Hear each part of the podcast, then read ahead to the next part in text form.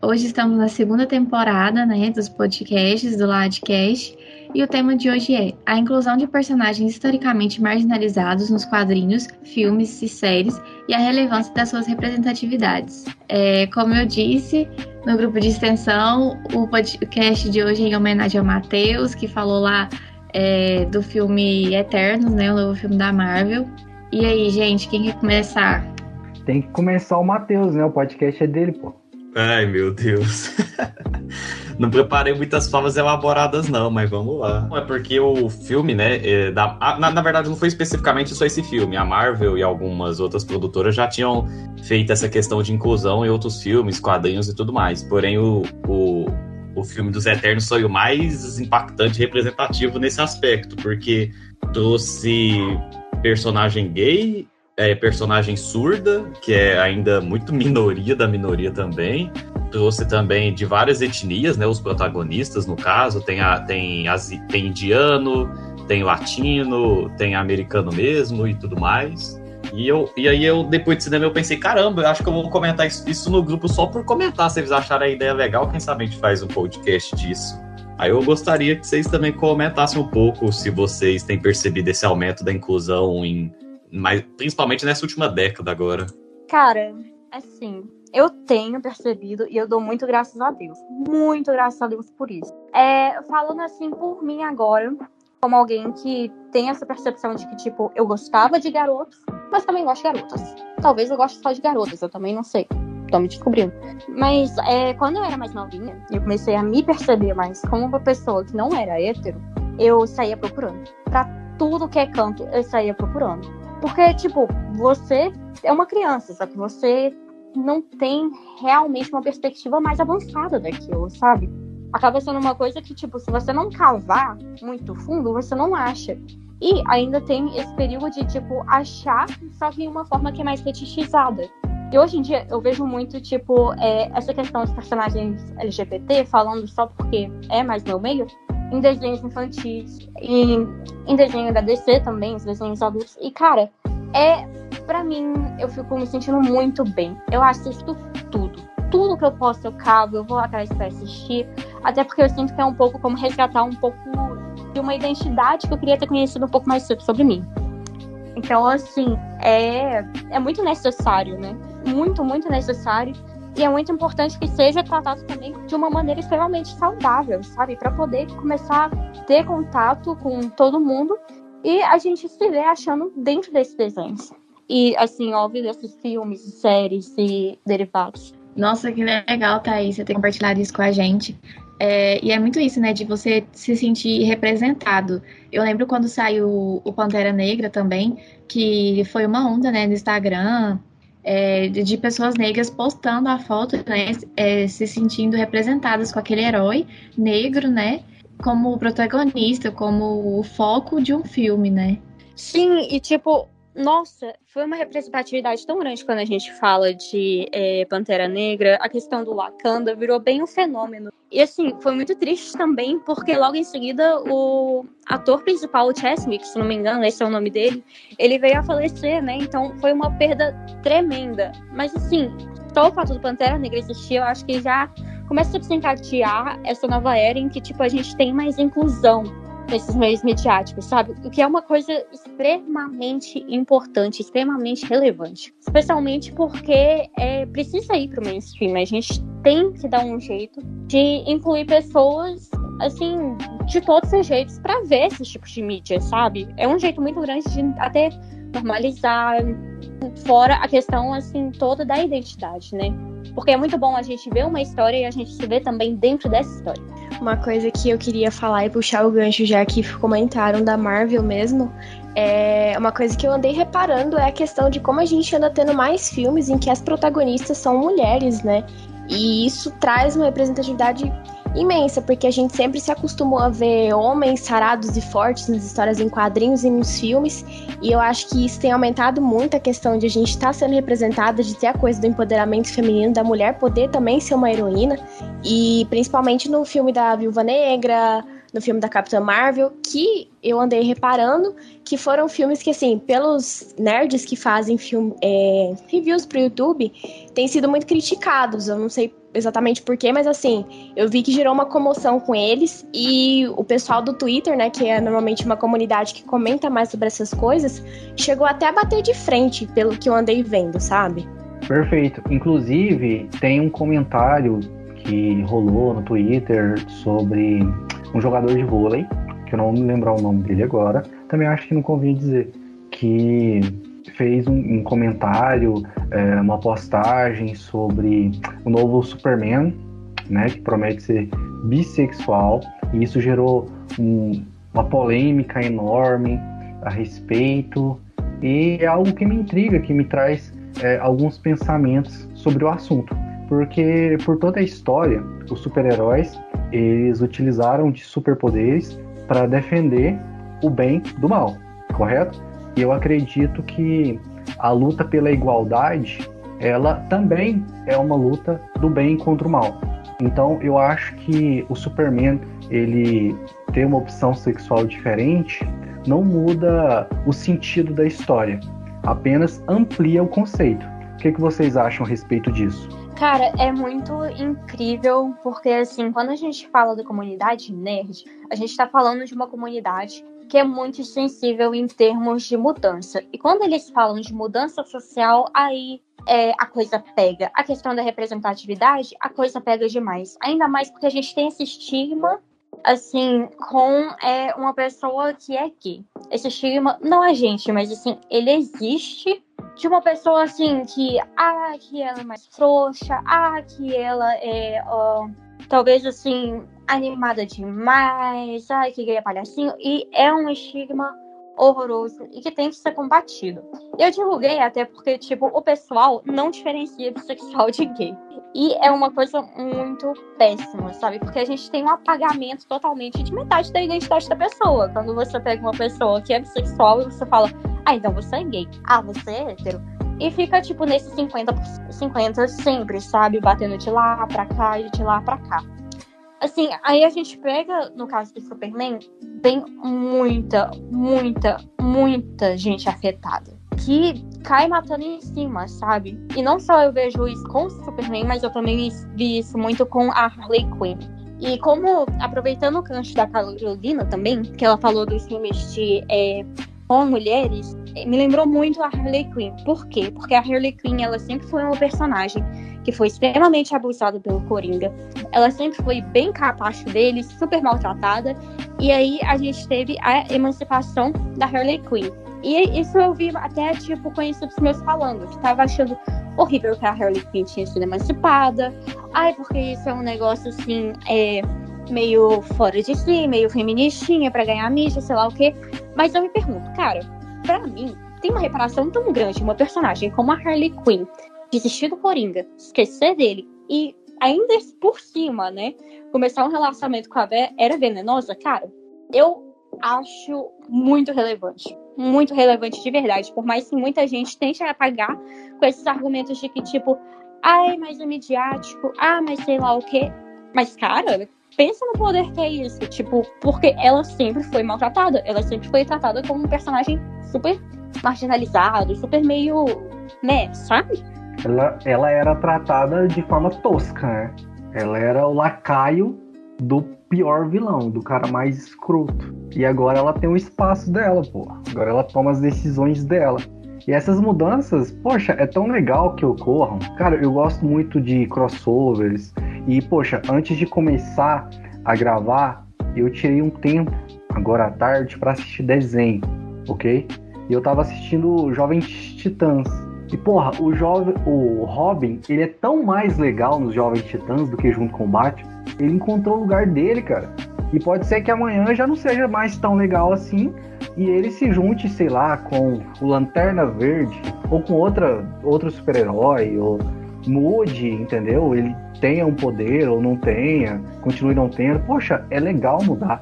A mudança, ela agrega tanto, sabe? Ela faz com que as coisas melhorem, que as coisas evoluam. Não necessariamente a gente vai acertar em todas as mudanças, todas as mudanças são assertivas, mas é importante continuar a caminhada. entende? E a respeito da, da. Poxa, se eu falar errado, vocês me beliscam aqui. A Arlequina, eu acho. É a Arlequina que... mesmo. É a Arlequina mesmo, né?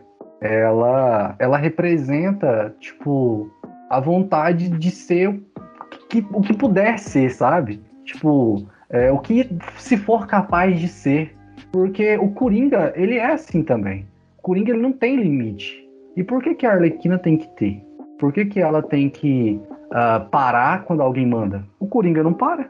Então, eu acho que agora ela tá em pé de igualdade a ele.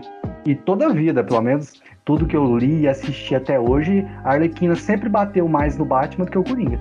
Exatamente. E, tipo, o desenho novo, gente, o desenho novo tá fenomenal, tá incrível. E, tipo, é, é justamente o que o desenho pega. Pega desde essa, essa história, tipo, de emancipação até a história da, da Harley tá conseguindo o espaço dela como indivíduo, com o relacionamento da Era Venenosa e ela formando a própria trupezinha dela de, de vilões. E, tipo, eu fico, eu acho maravilhoso, maravilhoso é, que a gente esteja começando a ter essa representatividade, esse olhar novo. Assim, é fenomenal, simplesmente fenomenal. Concordo plenamente. Uma coisa que eu queria conversar com vocês, tratando sobre esse assunto, é o seguinte: qual seria a melhor forma de combater um preconceito? Porque, por exemplo, é, outro dia eu assisti uma animação que é desse ano e que, para mim, uh, até agora é a melhor animação do ano, que é um filme que se chama A Família Mitchell e a Revolta das Máquinas. E eu achei genial como eles tratam do tema LGBT a mais. Tem isso agora. Eu não sei direito, vocês têm que me ensinar. No filme, em nenhum momento eles levam esse assunto como uma coisa importante. E num pedacinho, assim, tipo 10 segundos, a personagem principal, que é tipo a super-heroína do filme, ela conta pra mãe dela: Mãe, é, essa pessoa aqui, mostra a foto, é a minha namorada. E a mãe dela olha assim e fala assim: Nossa, mas que legal e tal. Quanto que você vai trazer ela aqui para casa pra gente conhecer? Ou seja, tratou do tema com naturalidade, entende? Na minha opinião, não sei a opinião de vocês, quero saber. A melhor forma de lutar contra esse preconceito, uh, todo, todo o pensamento social retrógrado quanto ao tema é normalizar, sabe? Tipo, como o Tarantino traz com o filme Django Livre. Poxa, o negro é capaz de ser herói, um preto. Não tem nenhum problema, ele não vai ser pior do que os outros. Ótima pergunta, Lúcio. É, acredito, assim, pelo menos uma perspectiva minha, que boa parte dos problemas são resolvidos a longo prazo. Eu não acredito em resolução a curto prazo. E para mim, normalmente isso se daria por sistema educacional, porque, por exemplo, você transformar a cabeça de um adulto totalmente formado é muito mais difícil do que você junto com a família, né, a escola junto com a família ensinar bons ensinamentos que você acredita, né, como o respeito, é, a, a você nunca pré-julgar alguém sobre as suas orientações, escolhas, que seja. Então, para mim, normalmente essas questões envolvem muito educação básica, que, que para mim é o estágio de maior desenvolvimento de uma pessoa. E se ela tiver problemas de interação social, de conhecimento próprio e tudo mais, ela vai ficar muito abalada para o futuro. Eu concordo 100% com o que o Matheus falou. E mas Lúcio, uma coisa que eu também acho interessante é além do fato da gente precisar tratar esse tema com normalidade, é, talvez seja a gente trazer isso para séries, filmes ou enfim, que vídeos né, que venha de uma forma descontraída, porque eu tava até pensando sobre que acho que o maior exemplo disso é Sex Education. É uma série que trata não só sobre educação sexual, mas também trata sobre essas pautas LGBTQIA+, né? E de uma forma assim muito descontraída, é tudo uma piada, logicamente que é uma piada que ensina e eu tinha visto em muitos lugares que a audiência dessa série foi muito grande, muitas famílias sentaram para assistir a série.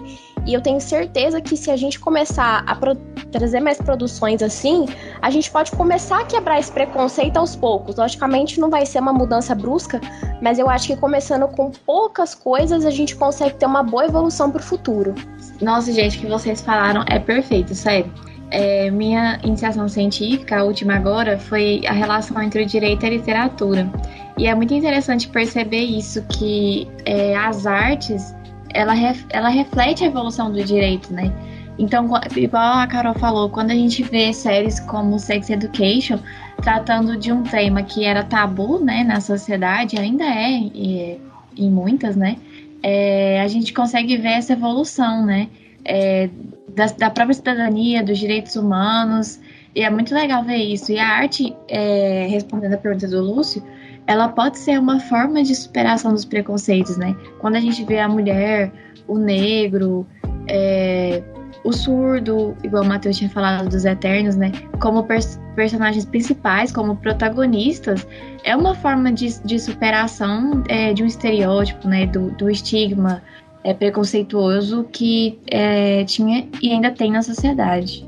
Assim, a gente precisa de uma representatividade e, acima de tudo, a gente precisa de uma representatividade que é boa e relevante. Assim, a gente precisa de personagens que eles não estão lá só por estar, eles estão lá para poder falar, eles estão lá para ter uma personalidade, eles estão lá para fazer parte da história.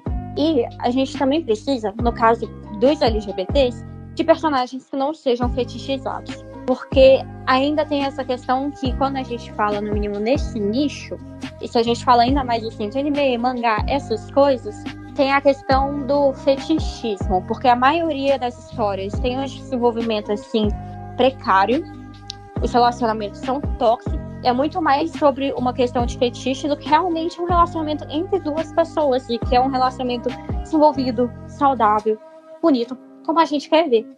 Então, assim, são várias variáveis para se pensar. E especialmente a questão de como a gente pode fazer essa representatividade ser relevante, boa e, acima de tudo, que ela seja vista e ouvida. Perfeito. Eu acho que eu acho que no momento que a gente der liberdade para as pessoas produzirem os conteúdos que elas quiserem e verem os produtos que elas quiserem, séries, filmes, vai ficar tudo melhor. Por exemplo, a pessoa que quer ter mais inclusão, é, ser mais incluída e também promover a inclusão, que ela ajude as páginas, os programas televisivos, os seriados que já têm essa temática e divulgue, por exemplo, nas suas redes sociais, ou ela mesma cria uma própria. Acredito que começar por a gente assim também é muito importante, né? Isso com certeza. Isso é muito, muito, muito importante que a gente divulgue, que a gente fale, que a gente conte. E assim, além de tudo isso, dá espaço para criadores fazerem isso, sabe? O que é uma coisa muito. Porque, cara, quando a gente tem representatividade, a gente tem retaliação, seja ela da, da comunidade religiosa, ou seja ela da questão dos nerds, que são mais tradicionais, que tem esse preconceito maior com questões sociais, sabe? Porque tem essa minimização e tem também essa demonização, né, dessas questões em que tudo é, é, profano, ou então, tipo, é errado, ou então é tratado, tipo, como uma mudança meio assim, desgostosa. Então, assim, o complicado também é vencer essa questão da censura, porque ela existe. Com certeza, Thaís. E a gente vive num momento social muito, muito difícil, porque graças à cultura do cancelamento, da lacração e outras culturas que hoje e hoje estão muito em pauta, é, muito do pensamento antigo, do pensamento retrógrado, ele volta, entende? Ele se fortalece. Eu acho que o jovem, ele é quem domina o espaço midiático global atualmente. Mas nós somos uma geração tão hoje que tudo tem que ficar pronto e acontecer em três minutos, que a gente não, não esqueceu de como que que se pensa, entendeu? Do que é pensar, do que é refletir, do que é aprender, do que é evoluir. A gente fica num nicho, a gente, eu digo essa, essa geração, e a gente não se permite olhar para o próximo. Somos só nós, nós consigo mesmo, olhando para uma tela fria e vazia de uma tela de celular, né? Olhando para a máquina, quase que algemados a ela. Nós, de certa forma, esquecemos ou desaprendemos e alguns nem aprenderam sobre como é amar, amar o outro, olhar uma pessoa que está passando por dificuldade, uma pessoa que está sofrendo bullying e ter compaixão. Cada dia menos isso acontece. Tem um exemplo de um filme que eu gosto muito que se chama Clube de Compras Dallas, onde o personagem principal ele é um machista bem escroto, só que em determinado momento ele adoece, se eu não me engano, ele descobre que tem AIDS e a partir daí ele vê com os olhos de uma pessoa que está sofrendo muito. Ele deixa de estar naquele nicho, naquela bolha que ele viveu a vida toda e começa a observar outras, uh, começa a expandir o seu universo, entendeu? E daí vem a evolução do personagem. E aí, poxa, é, uma vez me disseram que na vida a gente só muda por amor ou pela dor. Eu não quero que as pessoas tenham que mudar por dor, entende? Eu quero que as pessoas mudem por amor. Mas quem que vai ensinar as pessoas a amar? A televisão já não ensina mais nada. E o que ensina, para mim, eu nem considero. Então, como que a gente vai aprender a amar se a criança é deixada na creche de manhã e ela é pega às seis da tarde, ela junto à mãe ou o pai fica 40 minutos de trânsito, chega em casa, janta, banha e dorme. E aí a gente ainda desvaloriza tantos professores, então não tem ninguém para ensinar é, as gerações próximas que a gente já tá vendo aí surgir a amar, entendeu? Isso que me dói, porque é, eu tenho muito, muita esperança que os próximos que virão depois de mim serão muito melhores do que eu. Mas, de certa forma, essa minha esperança ela fica coagida pelo que eu tenho vi visto da vida real. E isso dói muito. Pessoalmente, eu acho que assim, vai também além dessa questão só de assim, não só, mas assim, mas vai um pouquinho além dessa questão de amor. Eu acho que a gente também entra numa questão em que as pessoas têm essa essa ideia de que elas podem falar: "Não, eu não te aceito pelo que você é". Ou então, ah, eu até respeito. E tipo, meu amor, quando você respeita, você tá fazendo o mínimo. Você não tem essa opção de, tipo, não respeitar. Isso não existe. Você não respeitando, você não aceitando, você tá cometendo uma agressão contra a identidade de uma pessoa, porque é o que a pessoa é. Vai além do que, tipo, um, você acha que tá ok permitir, porque nesse caso, a permissão que você tá querendo dar é a permissão da existência de uma pessoa. E você virar para alguém, você falar, não, você não pode existir, porque eu não aceito você do jeito que você é, é uma coisa muito pesada. É uma coisa que tem um peso extremo e que, tipo, muita gente ainda não, não percebe que o confundo isso atinge. E mesmo quando a gente fala assim de personagens fictícios, porque, poxa, eu cresci vendo que eu cresci vendo meninas brancas, magrinhas, bonitinhas, a maioria alta, umas loiras, assim, ou então hétero, uns caras bonitos, olhos azuis. Cara, a gente é bombardeado por esse micro-universo e que as pessoas não são assim na vida real. Não é assim. E a arte tem que refletir a realidade sim. Porque é por meio da arte que a gente também acha um tipo diferente de existência para nós mesmos. A gente reflete nela. A gente vê pessoas que a gente conhece em personagens. A gente vê situações que a gente também passou nesses personagens. Então tem que ter representatividade, sim. É muito relevante. Com certeza, Thaís. Até para que as pessoas possam se reconhecer, né? Poxa, uma criança negra, quando assiste um filme do Pantera Negra, ela fica muito feliz. Poxa, é igual a mim, sabe? Olha só o herói, ele parece comigo. Isso é gigante. Tem uma frase que eu acho muito, muito interessante, muito relevante para nossa prosa. Uh, preciso contar um pouquinho do contexto. Um soldado americano ele foi condecorado depois de uma guerra. Mas um tempo depois descobriu, descobriram, né, que ele era gay e por isso ele foi dispensado do exército. E aí ele disse a seguinte frase: Quando eu estava no exército, eles me deram uma medalha por matar dois homens e uma dispensa por amar a um. Eu acho essa frase muito impactante, sabe? E ela merece muita reflexão por todas as pessoas poxa, é, o que te faz bom para a sociedade? O que te faz uh, aceitável? E isso que te faz aceitável é realmente relevante para a vida que você acredita ser a vida boa? Será que, é, poxa, inibir o meu desejo sexual por um homem ou por mulher a fim de atender a família margarina vai me fazer feliz? Estão vendendo a felicidade hoje de muitas formas, né?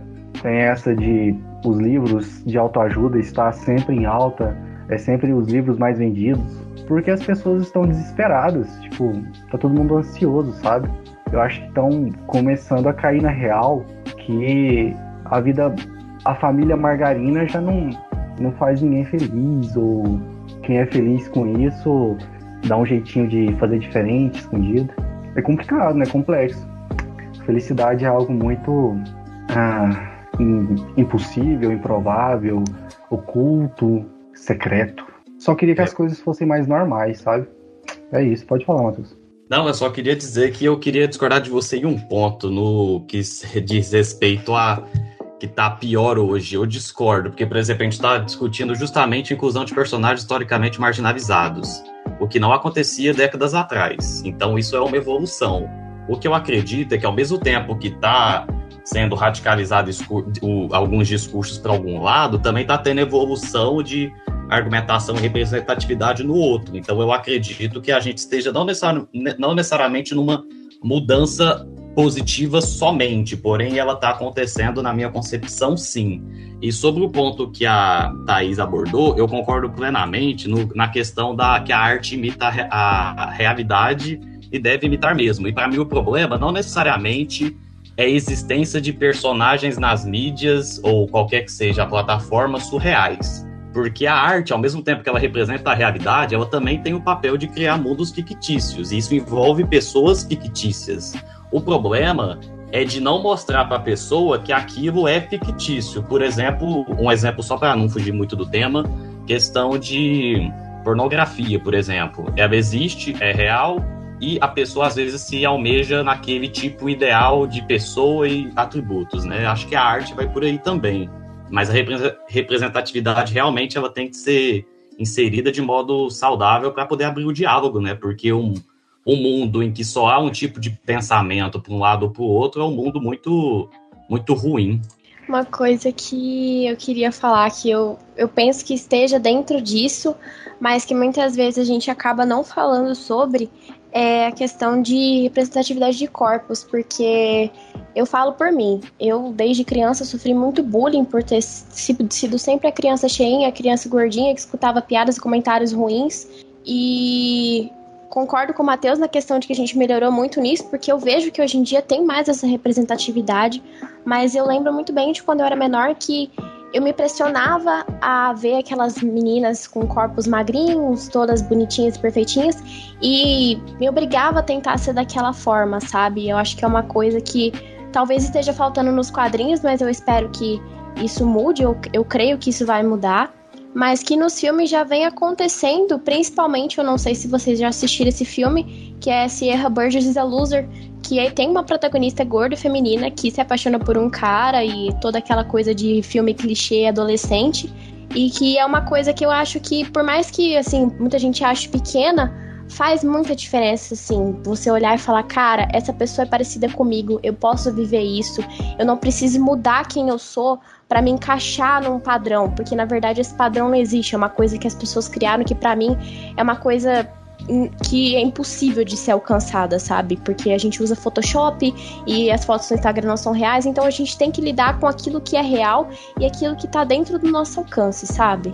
Sim, Matheus, eu só que. Desculpa, Thaís, eu só queria dizer, Matheus, é, que não, o que eu quis dizer antes não era que a gente piorou. Eu acho que a gente mantém coisas ruins, entendeu? É, eu, assim, o que me entristece é que a gente tem, teve tudo para melhorar, entendeu? A gente teve tudo, a gente teve é, ídolos gays que sofreram é, e lutaram, e ídolos pretos e sobre outros, outras minorias que lutaram muito para a gente ter a oportunidade que a gente tem hoje, a gente, a nossa geração. E a maioria das pessoas não aproveita, sabe? É claro, é, às vezes não é nem a questão de ser maioria ou minoria de pessoas que está fazendo é, a evolução acontecer, mas algumas pessoas prejudicam muito outras pessoas, sabe? Uma sala de aula com 10 pessoas, se tiver um aluno muito custoso, os outros alunos são muito prejudicados. E eu acho que tem certas pessoas que fazem um barulho muito alto, sabe? E a, as nossas crianças estão crescendo assistindo essas pessoas barulhentas que são, que fazem barulho para o mal. Pode continuar, tá? Desculpa te interromper. Não, relaxa. Eu só ia falar que a gente também tá observando uma questão de reatividade. A gente está começando a reagir a essas agressões, a gente está começando a ter a nossa luta e a falar. Especialmente quando a gente fala de internet. Porque, cara, pensa, se a gente não tivesse internet hoje, esse papo que a gente está tendo agora, hum, provavelmente não chegaria nessas pessoas que são de classe média alta, que muitas, assim, é, são brancas, heterossexuais, ou então são é, LGBT e não se encontraram justamente porque esse papo não chegou. Assim, não chegaria naquela pessoa que é negra e que se vê pouco na mídia e não compreende por que se vê pouco na mídia, na pessoa que é gorda, que não compreende por que, que ela se vê pouco na mídia. Cara, é muito, muito, muito importante a gente ter essa luta, é muito importante a gente falar. E a gente ter essa voz para poder bater de frente pelos nossos direitos. Porque uma pessoa que vai querer fazer mal pra gente, ela vai, ela não vai estar. Então, assim, eu acho que essa questão da evolução é também uma questão de alcance, porque isso está chegando no ouvido de muita gente. Finalmente, né? Porque a luta sempre existiu, mas ela nunca esteve tão proliferada quanto ela está agora. E sobre a questão desses padrões que eu tô falando, Matheus, eu não tô falando assim necessariamente assim de é, que as pessoas têm que ser surreais porque elas são, tipo, é, na mídia e tudo mais. O negócio é que assim, esse padrão é surreal. É como no caso que a Carol citou, ela não se vê nesses personagens, sabe? Uma pessoa que não se vê nesses personagens, ela não contempla a existência com uma pessoa que pode bater o olho e falar: aquela sou eu. Tanto que em brincadeira de criança mesmo, quando a gente tá lá no meio, é, suponhamos, alguém brincando que de wings ou alguma coisa desse tipo, chega uma criança negra e fala: Ah, eu sou a Estela. Vai ter outra criança que vai responder: Ah, mas você não parece Estela. E isso dói, cara, isso dói. A gente precisa dessa representatividade para a gente se ver, para a gente conviver com essas pessoas na mídia também. Porque elas existem, sabe? Pessoas gordas, negras, é, pessoas é, de etnias diferentes, com deficiências diferentes, sejam elas físicas e psicológicas, porque também é muito importante a gente ter é, uma representatividade de saúde mental, porque isso é apagado e não dá para simplesmente assim marginalizar e não refletir essa parte da realidade que é tão grande pra gente. Então eu acho muito, muito, muito importante assim ter essa proliferação cada vez maior, sabe? Porque pô, aqui no Brasil também, se a gente falar de ver as atrizes e atores americanos como a gente vê, ninguém é parecido só pelo fato da maioria das séries de adolescentes serem feitas por atores que são adultos a gente já tem meio que um problema aí, sabe? Porque eles não são adolescentes, eles não são como a gente. No caso, eu sou adulta, mas vocês entenderam. Thaís, é exatamente isso. É, eu acho que a gente só tá falando porque a gente cansou de ver a geração passada ficar nesse comodismo de ver as coisas e não ver que esse problema pode ser resolvido, que se a gente levar essa pauta para a sociedade, se a gente discutir isso, a gente pode melhorar, a gente pode evoluir. Lógico que, como já foi falado, mas eu acho que vale a pena ser reforçado aqui, não é do dia para noite, mas é uma construção. E muita gente critica a nossa geração, né? Lógico que tem a parte negativa, mas eu acho que a nossa geração também tem a parte muito positiva de externar, de falar aquilo que incomoda, de mostrar que não, isso aqui não tá certo, a gente tem como melhorar isso, tem como a gente resolver esse problema e bater de frente, que é o que precisa ser feito de fato. Perfeita a fala de vocês. Aí eu queria aproveitar e perguntar, é, qual, qual filme ou série mais marcou vocês durante a juventude? Tipo assim, que você teve um impacto muito grande sobre essa questão que a gente está discutindo aqui no podcast. O meu, deixa eu pensar aqui, eu acredito que tenha sido, por exemplo, Doce Vingança, sobre a questão de violência contra a mulher, que eu acho um filme bem pesado, e Garota Dinamarquesa. Cara, são vários, vários, vários, vários mesmo, assim, incontáveis, que me marcaram quando eu era mais nova e até hoje, assim, ainda me marcam, mas um dos que eu mais lembro quando eu falo disso é Hora de Aventura. Porque a gente tem a Princesa Jujuba e a gente tem a Marceline, eu acho que, tipo, foi a primeira vez que eu me liguei, tipo, que, cara, esses casais estão sendo representados e, tipo, elas estão parecidas comigo. Enfim, foi, foi uma epifania, sabe? Mas, assim, eu, eu acho que eu vou citar esse principalmente porque foi quando deu aquele tapa na cara, né? Foi quando eu realmente me vi em uma situação. Eu acho que o meu também tem vários, só que um que me marcou muito, que eu acho que até hoje eu lembro da história dele, é aquele Estrelas Além do Tempo, que é uma história assim sensacional de protagonismo feminino que mexeu muito comigo e me mostrou, cara, você é capaz de qualquer coisa que você quiser. Poxa, são muitos, viu? São muitos mesmo. Eu tava aqui pensando qual me marcou mais. Mas, cara, eu acho que eu devo considerar então a, a primeira, que foi Sítio do Pica-Pau Amarelo, com a Emília sendo uma guria, mesmo que de pano, não se rebaixava a nenhum guri, entendeu? Emília, exemplo de mulher. Nossa, que pergunta difícil. Mas eu acho que para mim foi, por incrível que pareça, foi Sex Education, porque foi a primeira vez que eu vi assim é, uma série é, tão popular, né, e num, num ambiente, numa plataforma tão popular, né, que tratou de um tema é, sobre educação sexual, né, de uma forma tão leve, assim, normal, sem é, tabus, sem censura, sabe? Eu acho que foi bem marcante. E Atípico também, que também é uma série recente né, da Netflix, em que mostra a história de um autista, né? E eu nunca tinha parado para pensar assim nas dificuldades pequenas do dia a dia que eles enfrentam, e a série reflete muito isso, sabe? Mas também reflete o lado de como as pessoas, mesmo com alguma limitação, alguma deficiência, elas são capazes de tudo, né?